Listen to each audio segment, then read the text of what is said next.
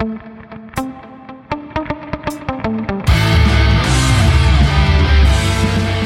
家庭太沉重，谈传承太心累，谈金钱太俗气，还是聊些五四三吧。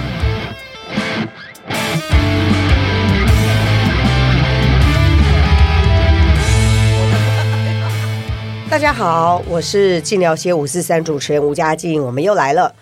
大家都知道我写了三本院长传记，自封为院长杀手嘛。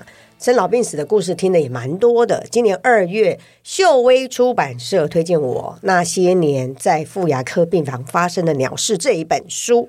本来呢，我看到“鸟事”这两个字，觉得是一本呃可以报销的书啊，这样。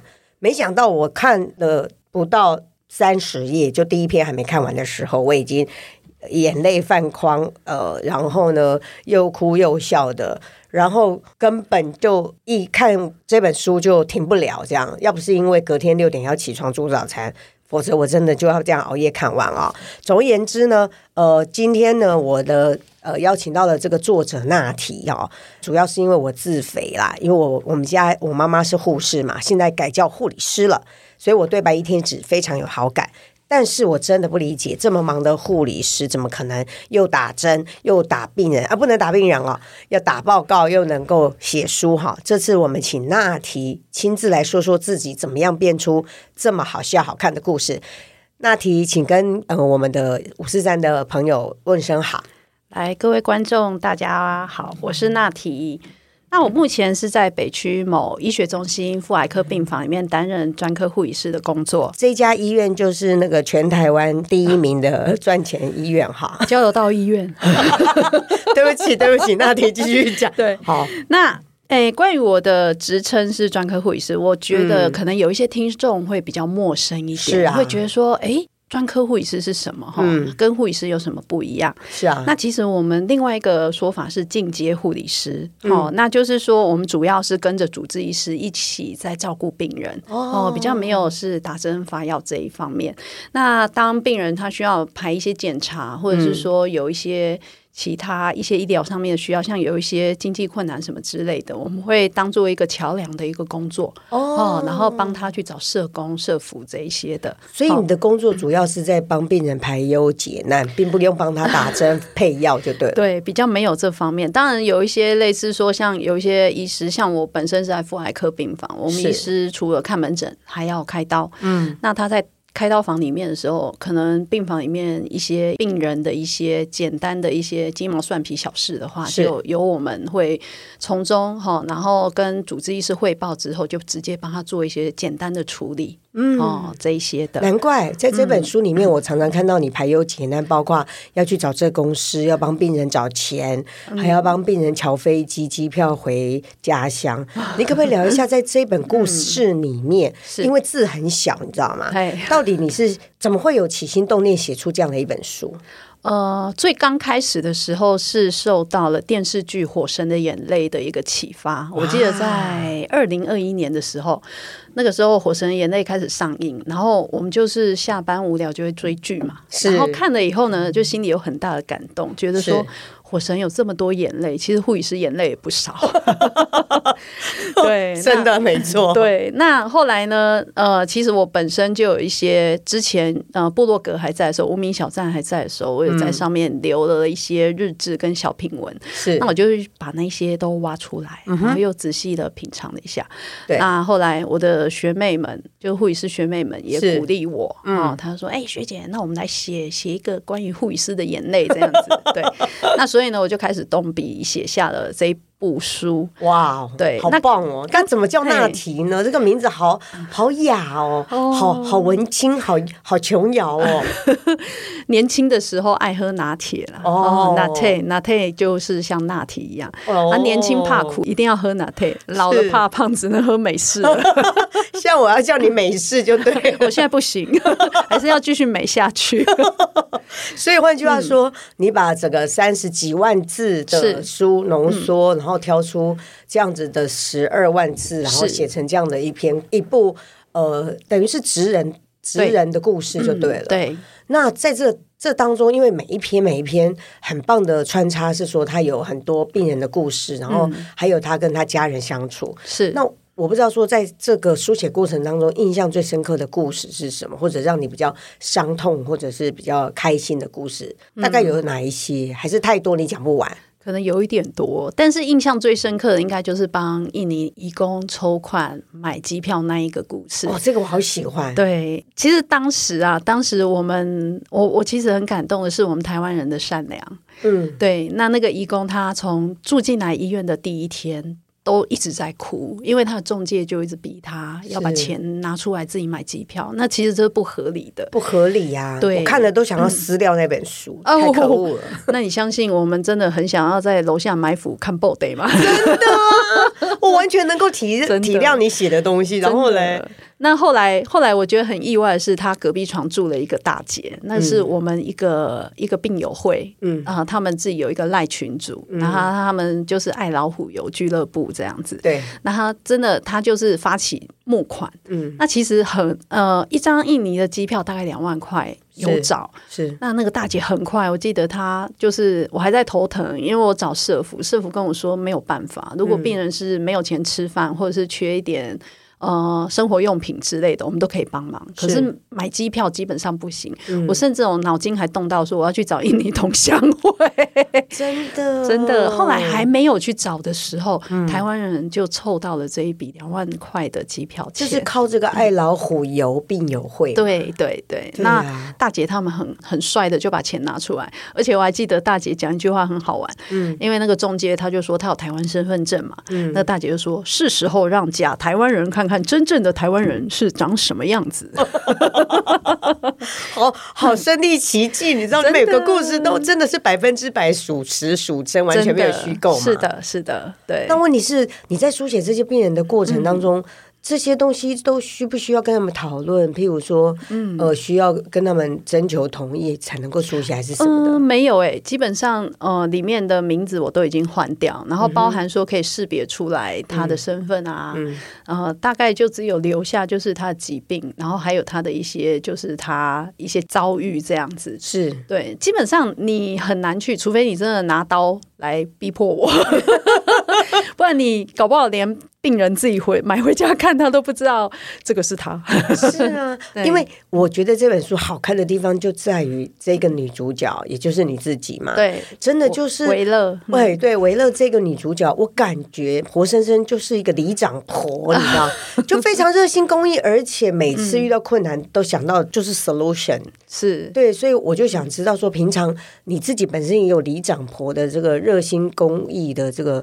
公道婆的精神吗？其实我是把这一份热忱画在工作上面，嗯、对，因为不然，其实我们工作看这么多病人，他们因为疾病的关系，然后身体受苦，其实我们都很舍不得。嗯，那当然，如果当他因为疾病又面临到一些治疗上面后的一些困境，像里面有提到一个我们很头疼的叫做傲娇妹嘛，嗯，喜妹这个这个角色，那个时候其实刚开始的时候啊，我跟护理师。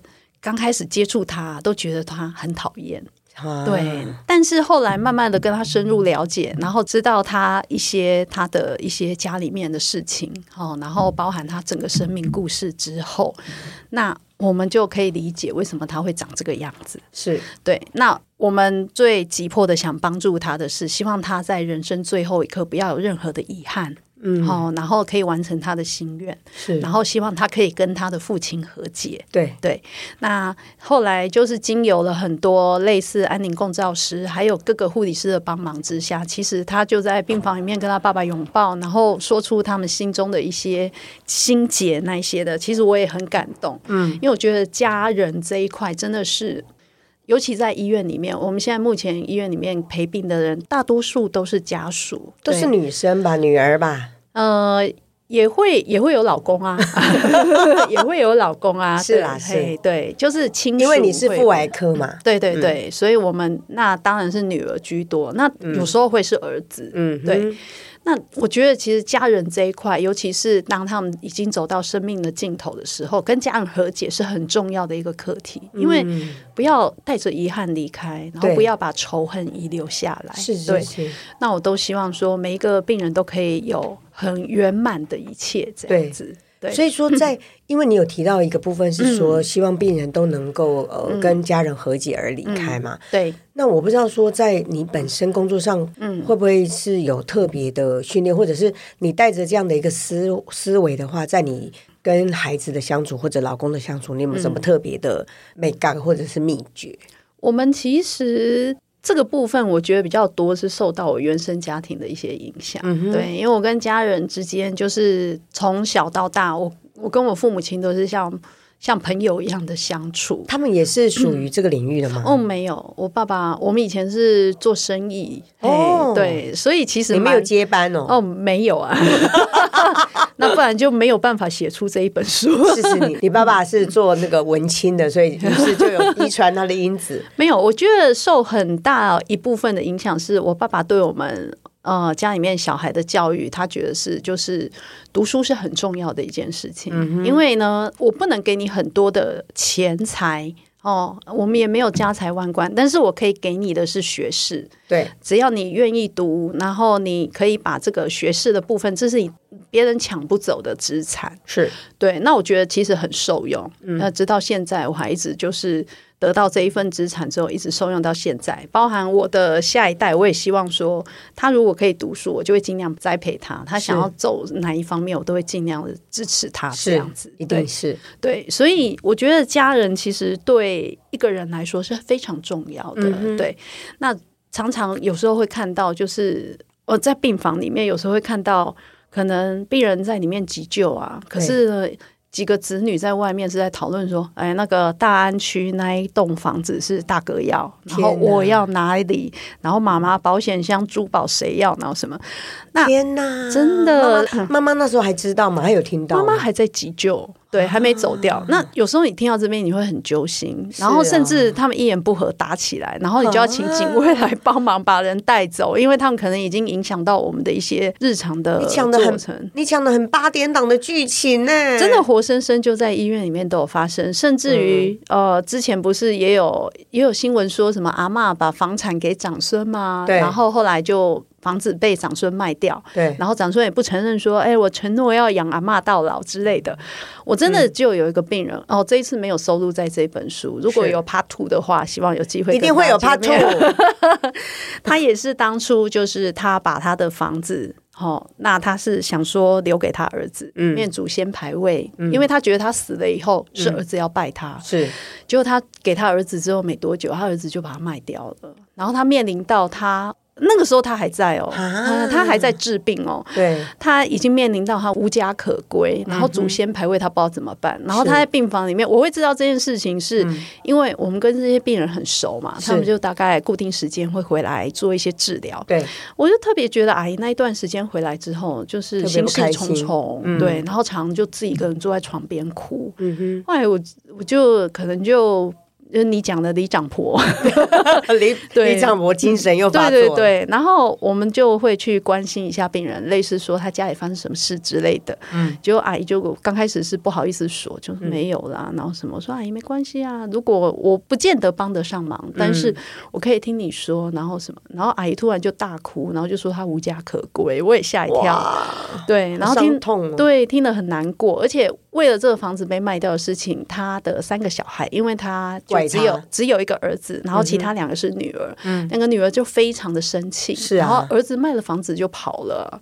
就避而不见，对，那最终呢，还是女儿就帮忙出来，嗯、然后把祖先牌位移到女儿名下的一个小房子，对，那至少妈妈不会流落街头，啊、跟姐姐也有地方住，这样子，是啊，是啊。对。然后这件事情，当然我们也不能说谁是谁非啦，嗯、但是有时候看了以后，就会觉得有一点难过，就。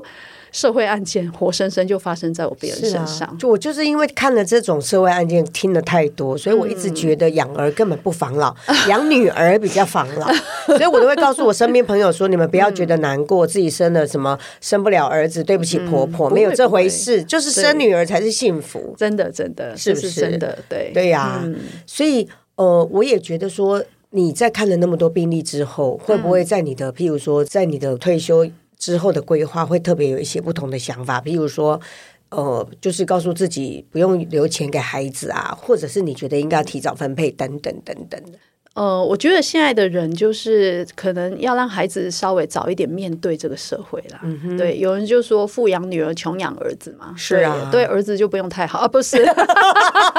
这你说的很对。对，就是你也不要不要太早，就是跟儿子说，我所有的一切都是你的，你还没死，你还没死，他就开始。可能就开始在计划了。你也不要跟儿子说以后钱会给你，对不会，不会。对，嘿，我反而觉得你现在把房子留着，以后呢，就是可以提早用房子来养自己嘛。是啊，对，我觉得真的是对。然后儿子呢，你也不要期望说，哎，他以后养你没关系，你娶了媳妇以后你就去外面，你们两个过得好就好了。对，是啊，对，我们这一代真的是对于整个未来看得比较豁达哈。真的，那。那我在提到说，因为你看了很多生老病死，嗯、那我不知道说，嗯、呃。是否像你一样的医护工作人员，嗯、他们也是这样的豁达，或者是在工作上面遇到了什么比较揪心、难过的事？嗯、你要不要趁这个机会呼吁一下我们的政府机关，听到你们的心声？哦、因为好难得有一个好棒的护理师能够上来宣传。其实我如果说我们护理师大家都很怕死，不知道大家相不相信？真的吗？都很怕死吗？对，因为其实我们这些病人看多了哈，我们真的体悟到一件事情：健康是无价的。嗯，你纵然有。有家财万贯，嗯，在面对就是死亡的面前，大家都是都是平等的，是对。那我们只能好好珍惜自己的生活，嗯，对。然后还有的话就是说，如果真的不幸，你真的面临到说你被诊断出真的是癌症，然后甚至有一些情况不是你能够掌握的，也许时间不多什么的，嗯哼，我会建议啦，我自己的想法啦，是哦，我自己我自己很。很喜欢一部电影叫《一路玩到挂》，我不知道主持人有没有听过？嗯、有啊，这部很好。哦、对，尤其是那个 crazy 哦，超疯狂的，嗯、对，去把妹啊，是去圣母峰啊，做尽自己所有的愿望的事情。对对，那其实我觉得，我觉得这个。平常哦，我们就要可以自己先拟定一些类似像心愿清单这种东西，像我自己就要开始拟了，是吧？哎呦，我自己有写啊，对，虽然说自己从来没有实现过。哪一哪一些清单，你跟我们分享一两个？跳伞，跳伞跟坐热气球，对对。然后跳伞蛮简单，哎，跳伞没有热气球简单。在台东，台东你可以，台东可以，没有，我是真的要去做土耳其那种，就是不幸掉下来就会嗝屁的那种。哎，我觉得你个性跟我还蛮像的哦，我们会合。哦，真的吗？对，然后我觉得就是还有什么清单？还有就是呃，一定要去爬一次圣母峰，不知道为什么哦，对，大家都觉得圣母峰，我也想哎，我也想哎，可是那个。可是那个爬一爬可能就回不来，就会永远跟圣母峰在一起。那我们要可能要花个十年左右准备，你觉得怎么样？十年后可能又有不一样的想法。是 是是，我觉得你刚刚提到说列出人生清单这件事情真的很有意思。嗯，因为有列了之后，有许愿了之后，就会朝那个目标前进嘛。真的。但是千万请大家不要一月一号列完之后，然后明年的一月一号重新又发现一模一样躺在纸上。没有关系，顺序变一下就好了。我真的有真的在呃一些病人身上有请他们就是你自己的心愿清单，嗯、然后有没有什么很特别的？呃，你相信吗？我有个病人，他的心愿清单是他要穿婚纱，然后还有要坐高铁。我印象很深刻，那是一那是一个很年轻的病人，三十出头而已。嗯、然后我记得他那个时候诊断出来癌症之后是第三期。嗯、然后他他的故事很特别，嗯、那个时候刚好是安杰丽娜裘丽那个 BRCA、就是 BRCA 的那个基因检测的是。哦，真是如如日中天的时候。是，是。然后那个时候台湾也有引进，嗯、那所以呢，我们那个时候也很热心，想说，哎，这个病人这么年轻就有了，他又有两个妹妹，嗯、然后。呢，我又去问了他妈妈，然后我们就提到说，你们要不要自费做这个检查？嗯，结果妈妈面有难色。我第一次遇到这种状况，后来我就想说，哎，怎么了吗？有什么隐情？后来妈妈把我拉到很远的地方以后，偷偷告诉我，她说这个女儿不是她亲生的啊，真的？对。然后她说她从来都不知，就是病人本身对都不知道。然后，然后我说，哇，伯母，你现在。我好像中乐透，我怎么会知道人人家这么大的一个秘密？对呀，对，然后所以那个我还记得那个妈妈就告诉我，她说其实她她对这个女儿她很头痛，因为年轻的时候就哎有一点就是青少年时期比较叛逆呀、啊，然后什么的，嗯、对，但是她还是就是她想要什么东西，她还是尽力的弥补她，她。对，甚至于她觉得她后面。他那两个女儿是他亲生的，生了之后，嗯、那两个女儿有时候会抱怨说：“妈妈也都对姐姐比较好。嗯”然后我觉得是有点补偿心理啊，是是对。然后那个时候我一直在思索说，那有没有必要让病人知道这个秘密？对呀、啊。对，可是妈妈不想让他知道，她觉得说就让他带着这个秘密去棺材好了。嗯、对，那真正到他开始病重，然后他就是有骨转移，然后没办法走路，就只能坐轮椅的时候，有一天他就那个时候我记得很深刻，高铁好像刚开始营运，是那那那一年好像营运第一年还第二年而已。他有一天他突然跟我说，他说会是嗯。我好想坐高铁哦，嗯，可是你觉得我可以吗？嗯，那那个时候也没有机捷嘛，那其实从我们医院要到高铁站有一点远，是啊，对。然后我说为什么不行？可以啊。然后我就跟他两个妹妹说，然后他妹妹说 OK 啊，然后很好玩。那一天我还记得，我们就一大早，他妹妹来还帮他化妆，然后帮他穿的很漂亮的衣服。他是坐着轮椅，然后我们帮他叫了那个无障碍计程车，嗯，然后他很简单，他只有从。桃园站坐到台中，再从台中坐回来桃园。是是。那后来那一个礼拜，病人每天都好开心，真的。对，然后都笑眯眯。可以想象他在整个高铁上，就是这短短的几呃短短的半小时，一定都一直开心的笑。对对对，然后就完成他这个心愿。然后后来呢，医生也知道了他的他的故事，就是他他是就是没有血缘关系这样子。到他最后要走那一刻啊，嗯、他自己跟他妈妈说：“妈妈，其实我知道我不是你亲生的，真的、啊。我你知道感人的那一天，那一天，那一天，我跟主治医师就两个互看，想说你说的，用眼神 你说的，然后他就嗯那那，然后又看我，那种嗯，你们两个泄密，对，然后我们两个没有，结果后来病人自己说，他说他在很小的时候有一次。”他回阿妈家，嗯、然后他就是有听到那个阿妈跟舅舅说：“哎、嗯欸，这个是抱回来的。哦”然后从那一刻开始，他知道他是抱回来的，可是他都没有讲出来啊！真的、哦、对。然后两个母女就在病床前面，就是抱在一起哭。然后他妈妈说：“哎、欸，你会不会恨我都没有告诉你真相，然后让你没办法去找亲生妈妈？”对我印象很深刻。那个时候，病人就告诉他妈妈说。有没有找没有关系，嗯，但是我很感谢你把我养这么大。对呀，对，讲着讲着，我感觉我有鼻酸。那这些事情，对这些事情，其实都发生在我们的就是医院里面周遭里面。对对对对，其实医院里面的故事真的不只是八点档的狗血剧这么多，其实有非常。呃，重新醒悟人生之后，嗯、做了第二个人生的改变跟选择嘛。是，那我我有点好奇，想问拿拿题说，是。不知道说，呃，像你这样子一直在做排忧解难，或者是在帮助病人寻找更好的治疗。嗯，那我想知道说，一般来讲，在医院里面，大家是不是阵亡率都很高？哦、因为我身边有非常多的医生朋友，嗯、然后我们家族也是有医生，然后妈妈也是护士。是，其实我。我发现大家其实都竭尽心力的去为病人做出最好、嗯、最好的服务，是。但是其实因为健保上路，或者是等等等等原因，嗯、造成其实大家医病关系越来越紧张。是。那我不知道说，在你眼中看到的状况是怎么样？其实我觉得，呃，医护人员哈要学会，如果当天受伤，就要当天修复的技能啊。哇，这个很有意思哎。对，要怎么做呢？呃，我自己就是你要有一个舒压的管道。像我们有学妹会去 KTV 唱歌啊。哦，哎，发泄就对。对，那我自己本身是用写作来舒压。哦、像我从以前写部落格的时期，对，然后你每天把它书写下来，一方面你可以把它抒发出去，是另外一方面的话，你可以再重新检视。嗯，在这个过程中，我可不可以做得更好？是。对，然后同时我也会反思说，哎，我是不是哪里可能做的比较差一点？嗯、那下次我再稍微注意一下。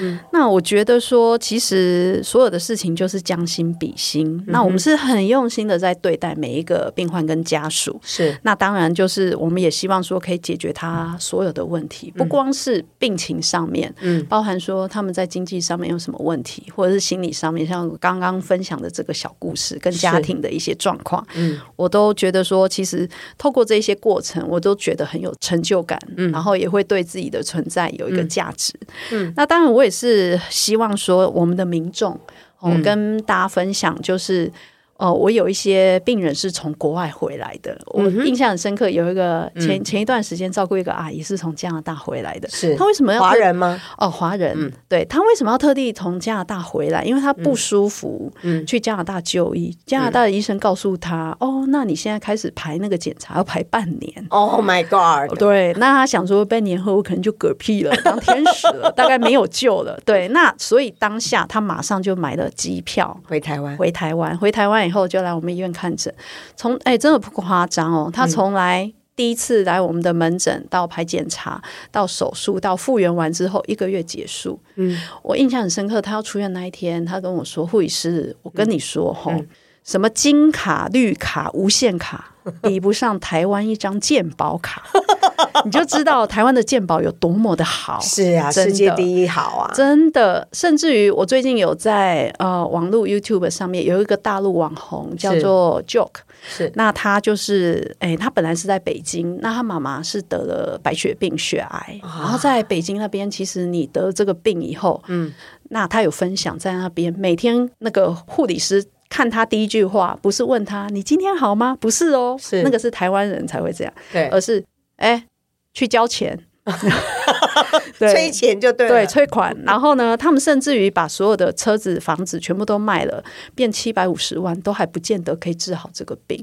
所以他们非常，就后来就人家就说，那你要不要来台湾试试看？嗯、那我很感动的是，他拍了一些影片，嗯、他非常感谢我们的。医疗团队，嗯，他说啦，他是这么说，他说从他第一天看到医生开始，嗯，医生都没有讲到钱，嗯、对，然后呢，就先关心病人的状况，关心完之后嘞，嗯、然后他有提到说，因为。他是，毕竟他是大陆来的，所以他要全自费。嗯，然后他说：“那我帮你想一个比较节省，对你们来说最经济实惠的治疗方式。”哇，我们真的很，我们真的很用心的帮他们规划，真的。然后呢，然后跟着他说，他住院的时候，其实他发现我们的护理人员也非常的好。他说每天都笑眯眯的。嗯，然后呢，要帮病人做任何治疗，就阿姨可能会有点点痛哦，吼啊，哪里稍微忍耐一下，我们很快就会帮你弄好，哦、甚至于说。哎，因为他那个老人家住院要吃饭嘛，对，那他们在大陆是不管吃饭的，嗯、然后但是台湾你只要订饭，我们会有治疗餐这一些的，是是。那所以他刚开始是帮他妈妈订了医院的治疗餐，对。后来就是爸爸他让他自己去地下街买吃的，嗯、他说有一天他爸爸跟他说：“哦，你们。”台湾的护理人员真的很好。他说：“怎么了？”嗯、他说：“有一天他就准备要去买饭了，对然后护理长就把他叫住，嗯、就说：‘贝贝，我跟你说，你不要买饭，我们帮你订饭了。嘿第一个便宜、嗯、哦，你订饭订我们医院的饭，然后是正常人可以吃的，不是治疗餐，便宜，而且你不用跑来跑去，你老人家这样爬上爬下太辛苦了。嗯”是是是，他说。台湾的护理人员哦，不是只有照顾病人，连家属也一并照顾到，而且他就是他会帮他关心到很多事情，包含说他知道是外地来的，是要帮他省钱这一些，是是，是。所以我真的觉得台湾人真的要好好的珍惜这一份医疗，这些稀有动物，对这些专科护理师，这些稀有动物。对，可是真的只有专科护理师，大家是这样操作吗？还是说其他的科别其实比较严重，比较忙？其实我觉得我们护理师也都很认很认真啊。嗯、我有时候因为我照顾病人，我要每一床每一床去看嘛，啊、我不见得会注意到一些细节。对，但是有一些细节是护理师告诉我的。哦，譬譬如说，他可能会告诉我说：“哎，这个这个阿姨她可能家境可能有点困难，你能家境你能相信？嗯，我们会有病人因为买不起尿布，所以一块尿布要用八个小时吗？啊，真的吗？因为没有钱啊。”对，因为是因为这些病人不是偷懒哦，而是因为他们真的家境有比较拮据一点。然后是是是是，我现在不是很清楚说一块包大人是多少钱呐？但是我知道一块尿一一包尿布也要个三三五百块，一块大概也要三一片大概要三四十块。对，那因为可能因为那个病人生病了，然后可能家人要来照顾他，也没有办法说类似说去赚钱，所以这个是一个经济那个。那护理师。当护理师告诉我说：“这个阿姨她一块尿布要用八个小时的时候，我第一个想法是，她懒得换吗？”他说：“不是，是她没有尿布可以换。”哇，我真的惊呆了。对，是，对。然后第一个我就又去找我的社公司了。哎，社公司什么没有？他们家尿布很多，没有。就是有一些病人出院以后，可能有剩下，他没有带回去，我们就会他会转交给我们，我们会收集起来，然后再转交给社工。这个时候就可以运用到这一些可能一些经济上面比较困顿的一些病人嗯身上嗯对。然后我还记得印象很深刻，当护那个社公司真的提了两大包尿布来的时候，因为我跟他说：“哈，哎，我那个妈妈有点胖哦，我要大号的。”他说：“好。”他提了两大包来的时候，那个家属真的眼泪含那个含在眼眶里面，真的啊！对，的举一举真的太令人感动了。对，可是这其实就是我我觉得是我们的日常哎，对，你的日常，对，我们会就是常会去看。那这个很，我觉得还有一个很很有趣的现象，就是像这一种人，他都不会主动的发出求救讯号。对，然后有那一种一来就说我要找社工那一种。我都会觉得说，哦、天哪，这恐恐龙病人，哎，这个大概不大需要。对，他说他没有钱，然后我就在想，嗯，你拿的是 iPhone 十四，哎，比我还棒。对呀、啊，你懂吗？对，真正需要帮助的人，反而他他们都不会开口，他们比较开不了口。是，他不知道是因为他们比较害羞一点，或者是说他们不知道有这个管道。是是是，反而是需要你们这样子一个有经验的专科护理师才能够。呃，提前看到他们的需求，然后由你们来开口。对，我觉得我自己的工作比较像一座桥梁啦。嗯、对，我发现他有任何问题的时候，嗯、我可以帮他指引到各个方向去。这像灯塔吧？哎，哇，我没有那么伟大吧？对，我只是很会打电话，然后很会求救而已，去找社工啊，找营养师啊，是是是是，是。对，然后甚至于有时候有一些其他科的照顾我不是很懂，嗯、我也会找我的同学，他可能在其他的专科。是，然后或者是说，哎，那他今天可能需要一些额外的，可能需要复健的，我可能去就会去找复健师这样子。那你可不可以告诉我们说，嗯、像你这么？看起来你的眼睛都炯炯发亮嘛，感觉上你就是热情满满的，在专科护理师这样的一个职业跟呃这个有你很强大的一个自尊跟尊严存在这样。嗯、那你可不可以分享一下说，呃，像有哪一些特质人就很适合来做你们这样的领域的工作，而这样的工作可以怎么样子有带来一个很强大的成就感？这样，我觉得只要你有心有热情的。在你的工作上面的话，其实每个人都可以。是像呃，我去年底的时候有受邀回母校去帮学妹上课，嗯哼，然后很好玩哦。现在的学生都是很安静的啊，对，他们都比较反应都比较慢一点。对，嗯，那我只有跟他们勉励一句话，就是说，其实每个人就是选择了护理当为你的职业的话，是第一个。护理不会让你很有钱，对，但是也不会让你饿死，永远都缺人。对，永远都缺人，美国永远都缺人，而且你们的那个申请移民的分数超级高。哦、但是我还是想想留在台湾啊，是是是是是。然后还有再来的话，就是我刚刚有提到，就是你当天受伤，真的要当天就复原，啊、你不要带着伤痕，然后这样子累积久了以后，你就会兴起想离开的一个念头。是。然后另外的话，其实要呼吁大众啊。真的要好好爱惜我们这一些愿意在临床上工作的护理人员，嗯，因为前一阵子有个新闻，他有提到说，目前护理人员职业率其实不到六成，也就是说，一百个毕业生里面大概只有六十个人。会投会投入这个临床的工作，是那目前在临床上工作又以四十一岁到五十岁为主打，是对。那其实这个是一个警讯，是因为表示年轻人不愿意进来，是对。第一方面可能是环境不好，嗯，然后再来的话可能是压力太大，是对。那所以其实我就是呼吁说，之前那个大陆网红说，他觉得我们台湾的护士非常的好，是啊，对。那是是不是请着？未来就是民众去医院求医的时候，也要好好的对待，对，嗯、因为我们也是人生父母养的啊，是，是，是，对。那请民众就是说，如果今天这个是你的姐妹，或者是你女儿，嗯，希望她被病人怎么对待？是啊，对，因为我们曾经也有一些让人家感觉到很伤心的事情。嗯哼，对我曾经有学妹，就是她，我们有遇过一个很机车的家属，嗯、哦，那他凡事都是 SOP，哦，哦，就是你要。Step by step 这样做事情，oh. 对，甚至于你有时候给药的时间稍微晚一点点，他就会暴怒。Oh. 然后他有一次我印象很深刻的那一天，是我学妹可能在处理一个很紧急的事情，然后病人要紧急的做一些检查，然后需要联系。对，那联系检查单位因为可能有一些状况，对，那比较晚一点进到那间病房去发药。嗯哼，然后你知道那个 SOP 先生，嗯、哦，他真的很毒舌。我现在想起来，我真的还是咬牙切齿。是是，他就说，他说护理师，你今天特别晚哦。然后护理师就说啊，不好意思啊，因为我在处理一些事情，比较慢一点点。嗯、他说，哎，你们这个做护士的哈，就是以前。坏事做多了，这辈子才会当护理师。天哪，你这辈子这么命对？然后他说：“你这辈子要好好还，不然下辈子还要再来耶。”你知道我学妹当下脑门是轰轰炸，被雷打到，就是前几天那个大雷雨一样 被雷打到，然后但是眼泪都快要夺眶而出，但是还是忍住，然后呢就。默默把药发完。嗯，那我后来回来护理站以后，他回来以后都没有跟我们任何人说这一件事情，自己跑到厕所去哭。嗯、然后我们就想着，哎、欸，为什么那个人回来，然后嘣嘣嘣就冲到厕所去？是是。那学姐又发现不对了，对就跑去敲厕所门，然后发现他哭的这样真的是很惨。对，然后他才说。某某床说我是上辈子坏事做多了才当护理师，哇！我真的当下拳头都快抡起来。我说他说什么鬼话？真的是鬼话，真的太可恶了，真的。我就说那他。他这一辈子说的这句话污蔑我，不知道他下辈子要当什么？当蚂蚁。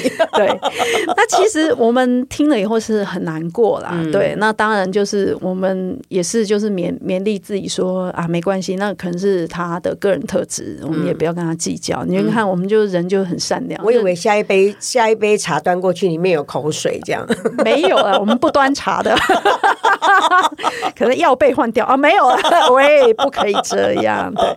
我们就是顶多就是下班以后去喝酒，去热炒久久一下，是是是，对，舒压一下。但是会有坏人，也会有好人呐、啊。是啊，是啊，人生当中难免都会遇到。是的啊，所以其实这是我们职场上比较特殊的一个现象。我觉得其他职场也会啊。嗯，对啊，像那个我最近听到一个笑话是，是不是有人在便利商店？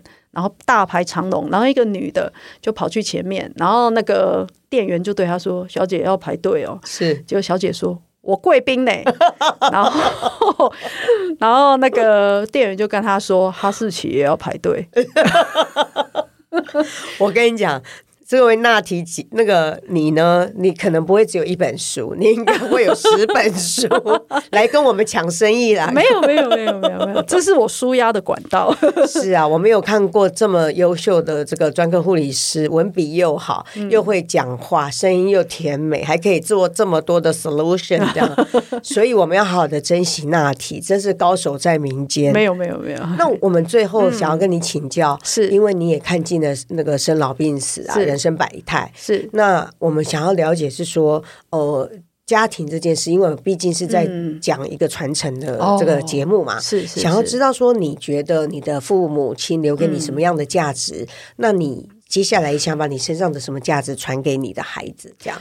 呃，我爸爸从小就对我们几个小孩，他很注重的就是读书这件事情。是对，他是很传统观念的一个外省人啊。是对，那他是跟我说，阿公也是很注重他读书。嗯，那他跟我讲过一句话，他说：“我们家没有家财万贯可以传承给你，嗯、唯一可以给你的就是你去读书，然后你得到的一些学识知识，就是你没有办法被人抢走的一个资产。就是你的力量。”对，那我觉得我爸爸从以前到现在，我们小时候就开始看《国语日报》，是是是，对，那其实他就是给我们的灌输的一些观念就是这样。嗯，对，那我希望说，我也可以这样子教育我的下一代。对，对只要他愿意读书，我也会鞭策他。嗯、对，希望他可以朝向他喜欢的部分。嗯，无论他未来他想要从事哪方面的工作，我都会尽力的。去辅佐他，对是他喜欢数学，哎，我们就哎尽量让他去学啊。对，那他喜欢文学也是 OK 的，对，是比较不会说用一个框架就把他框住，是是，对。所以我们今天非常开心，邀请到这个专科护理师娜提来到节目，跟我们分享有关于这个。呃，妇癌病房的一些呃，林林总总的令人感动的、令人伤心，嗯、甚至有令人雀跃开心的一个好事。是，那也希望那提这本书能够大卖。好的，谢谢。这本书是那些年在妇牙科病房发生的鸟事。下一次的第二本书就会是专科护理师的笑容，而不是眼泪喽。希望希望嘿，对，好，今天节目很开心到这边，呃，我们恭祝你新书大卖，好，也希望很期待看到你下一本新书。好，谢谢谢谢谢谢，谢谢大家，好，拜拜，晋聊先五四三，下次见，拜拜。请大家帮我们按赞、追踪、留言、分享五颗星评价。先聊些五四三，我们下次见。